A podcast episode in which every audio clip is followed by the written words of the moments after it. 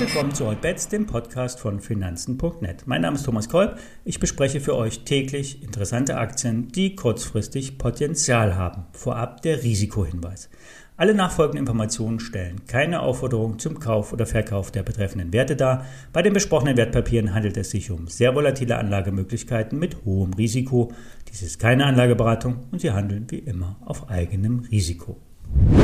Die Aktie von Shop Apotheke geriet letzte Woche in den Strudel von schlechten Zahlen eines Arzneimittelhändlers, zu dem auch die Online-Versandapotheke Doc Morris gehört.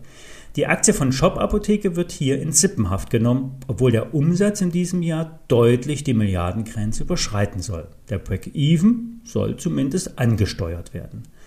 Auch wenn die Peer Group enttäuschte, sollte die Aktie von Shop Apotheke weiterhin ein Profiteur der Pandemie bleiben.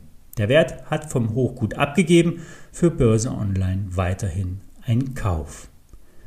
Einen wahren Boom haben wir derzeit bei dem Thema Haustiere. Extrem viele Menschen sind auf den Hund gekommen, gefolgt von Katzen. Haustiere sind wahre Stimmungsaufheller und hielten mehr denn je Einzug in die deutschen Haushalte. Wie gestern der Zentralverband Zoologischer Fachbetriebe mitteilte, leben nun 35 Millionen Haustiere in Deutschland. Das sind eine Million mehr allein im Vorjahr. Ich kann es nur bestätigen, wir haben seit zwei Jahren einen Pudel, beziehungsweise meine Frau hat einen Pudel. Dies wirkt sich extrem positiv auf die Frau, auf die Kinder und auch auf mich aus. Nur die Flugbuchen mit der Lufthansa sind etwas mühsam, schließlich soll der Kleine mit in die Kabine und darf keinenfalls in die Transportbox, in den Flugzeugbauch. Zurück zur Börse. Die Heimtierbranche hatte im letzten Jahr 5,5 Milliarden Umsatz gemacht, getragen von Futter, Snacks, sprich Leckerlis und Accessoires. Ich sage nur Autositze für Hunde und damit sind keine Metallboxen im Kofferraum gemeint.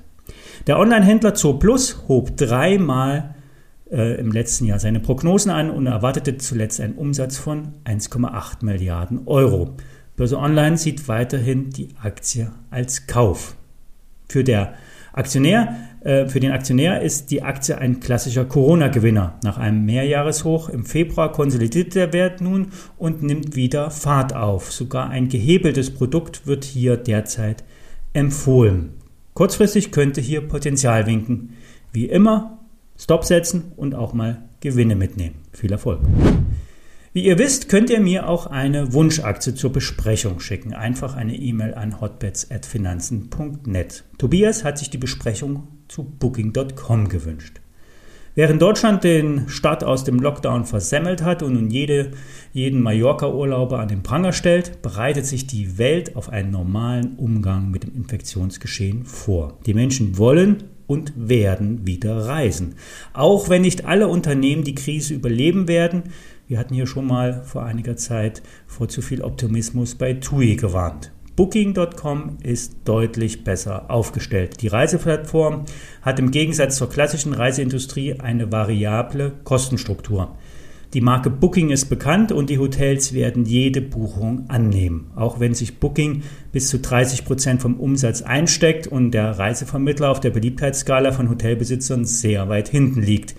Die Kunden lieben es. Maximale Stornobedingungen, Schnäppchen, denn manchmal werden ja bestimmte Zimmerkontingente auf Booking.com günstiger an, angeboten als bei einer äh, Direktbuchung beim Hotel. Und Booking bietet auch die Vermittlung von Ferienhäusern an, ein Boommarkt. Es ist extrem schwierig, derzeit ein Haus in der Ferienzeit zu mieten. Außer man kauft sich selber eins und steigt in den Vermietermarkt ein. Mallorca lässt grüßen. Der Aktionär ist weiterhin bullig auf Booking.com und sieht einen Ausbruch auf neue Höchststände voraus. Das war's für heute. Kommt gut durch den Tag und lasst euch nicht die Stimmung vermiesen. Wir hören uns morgen wieder.